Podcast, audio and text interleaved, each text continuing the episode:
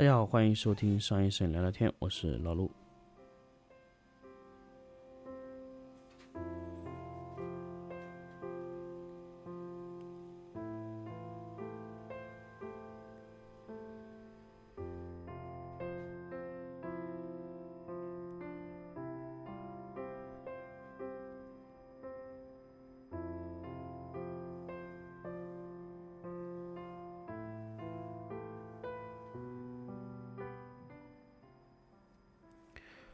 大家好，欢迎收听新的一期上一摄影聊聊天。那么这一期呢，就延续上一期的话题。呃，上一期呢，其实做了一个实不实拍的问题。那么这一期咱们来聊一个话题呢，就是我觉得是最近几天啊，老毕给我发了一条消息。前几天他给我发了一条消息，我也没有回他，因为我不知道怎么回复他。当然。我知道老毕也会听这个节目呢，这期节目就想说给你听。老毕也跟我说，摄影行业要做大很难，所以我一直在问自己，摄影行业能不能做大？其实我的内心啊是肯定的，我觉得摄影这个行业一定是可以变成一个产业，甚至规模化做的一个东西。任何一个行业。它在变成产业化之前，它一定有一个混乱、阵痛、改革、洗牌，到最后的稳定期。就像我们在做一些充电宝或者怎么样的一些行业，我们认为这个本来我们认为充电宝这个行业，哎，它可能就是一个各个小的厂家瓜分这个市场。哎，小米来了。净水器也是这样，可能就觉得，哎，这个各种厂小米来了。大家发现没有？就是任何的东西从混乱到统一，会有一个资金的注入。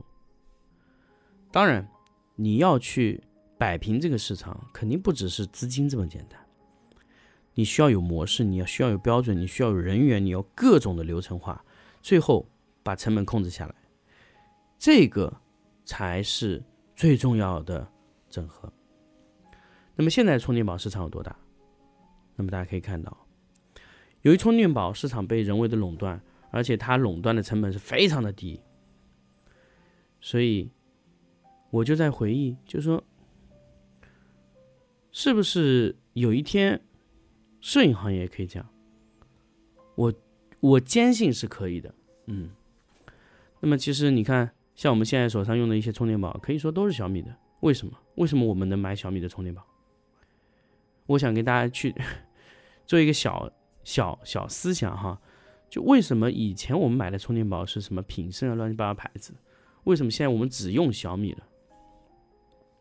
第一，它统一了行业标准，就是一百九十九块钱能买什么样的充电宝，一百零九块能买什么样，九十九块能买什么，六十九块能买什么，四十九块能买什么。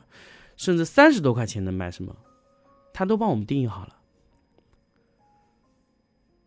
那么，所有的品牌，因为市场被认可了，比如说市场去买一个一万毫安的充电宝，现在就是九十九块钱，甚至六十九啊，小米也有做做到六十九。那么，如果你现在要进入这个行业，你说我要去做生生产充电宝一万毫安，那你是很难卖过一百五十块钱的。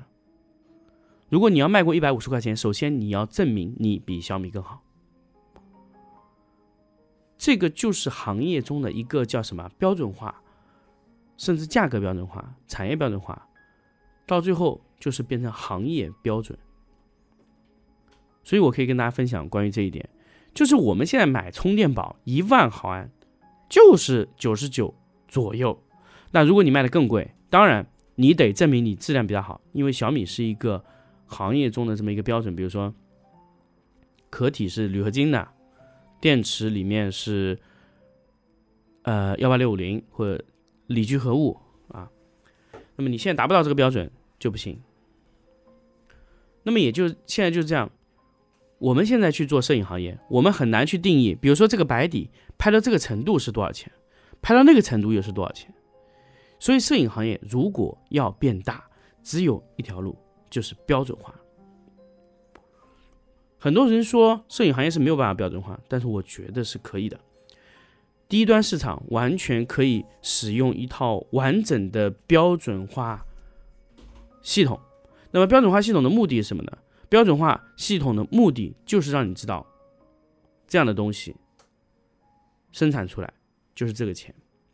大家知道我在这个话里面使用了“生产”两个字，就是图片很少很少的情况下才是被创意出来，大部分的图片都是被生产出来。我们回想那个过程。给你一张例图，你把它拍出来，客户收费，付钱，OK 了。那么现在我我想很多问一些运营的朋友，我说图片的作用有多大？非常小。图片拍的好，东西就能卖得出去吗？不一定，而且是很不一定。那么图片好对你来说有什么用呢？没用。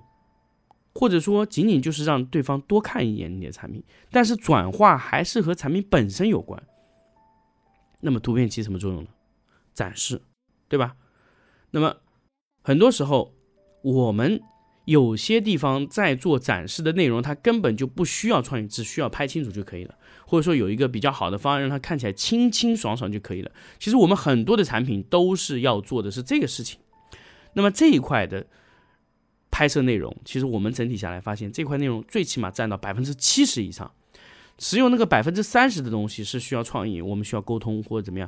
当然会同一个产品，但这个产品百分之七十的图片工作量都是差不多的，所以我们只需要制定行业标准，让让客户来套就好了。千万不要说客户不会去买这个单，而是因为你的价格不够低。如果你价格够低，客户可以愿意买这个单。那么我很简单，我们在买充电宝的时候。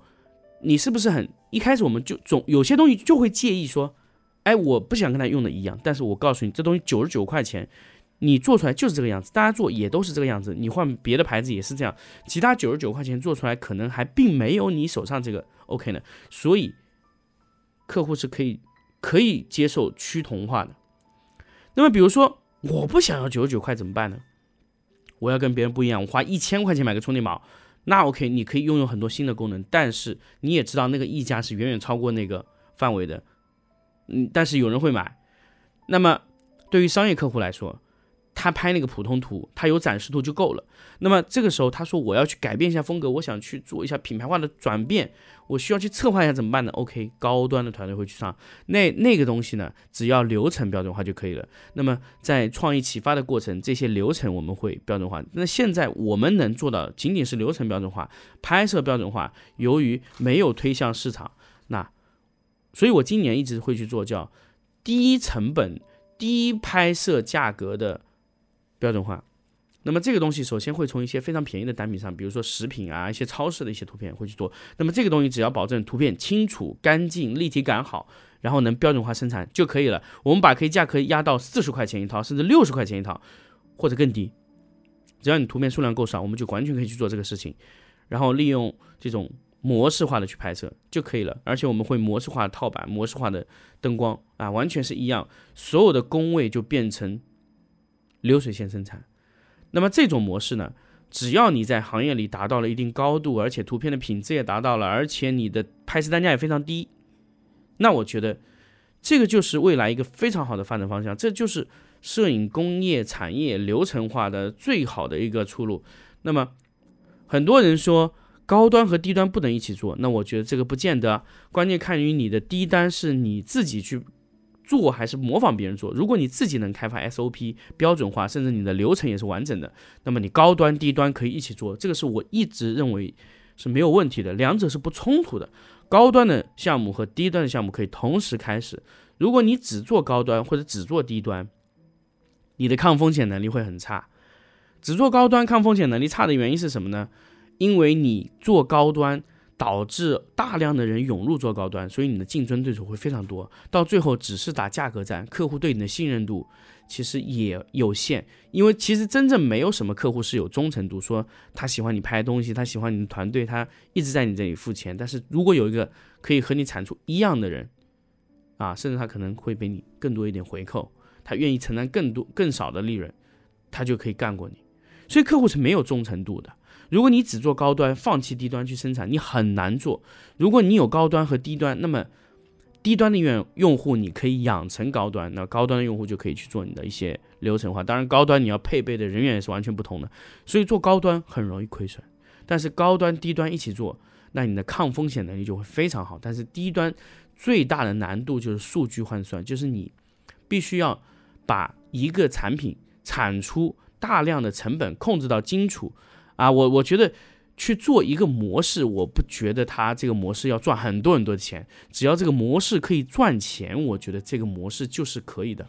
很多时候我们再去做一些低端拍摄流程的时候，就是我们测试的是它一种本身的模式，就是这个模式可以可以怎么说呢？你这个模式可以达到不亏损、能赚钱，而且你的员工也愿意做。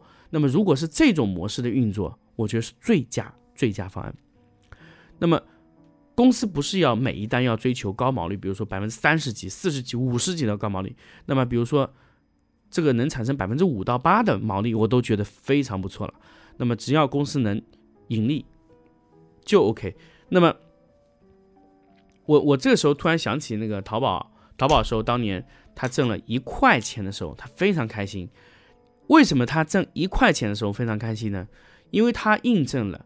它这个商业模式是可以盈利的，那真的是非常困难。如果你在大量的拍摄或者说大量的盈利方式，你的净利润是负的啊，那你这个模式就走不通，因为你不可能长期让公司保持这样的亏损状态，你越做越亏，那么这个就会是有问题。那如果你的模式能走通，而且能赚一块钱，我都觉得你这个成，你这个方案是对的。然后慢慢咱们咱们再把它这个。利润放大就可以了。我觉得首先第一个去创立这个利润模式，或者说拍摄模式，或者说你的摄影流程的时候，这是最关键的。但是赚到一块钱是最难的。从一块钱到赚五块、六块，我觉得这个已经是非常容易事情，因为你模你的你的模式验证了以后，只需要招一些职业经理人把这个优势放大就可以了。所以说。呃，所以说我发现最近我看的那个片子里面也说，就是，呃，创业需要天分，守业只需要勤奋就可以了。所以你只需要找到一个职业经理人，帮你把你的模式的优势放大就可以了。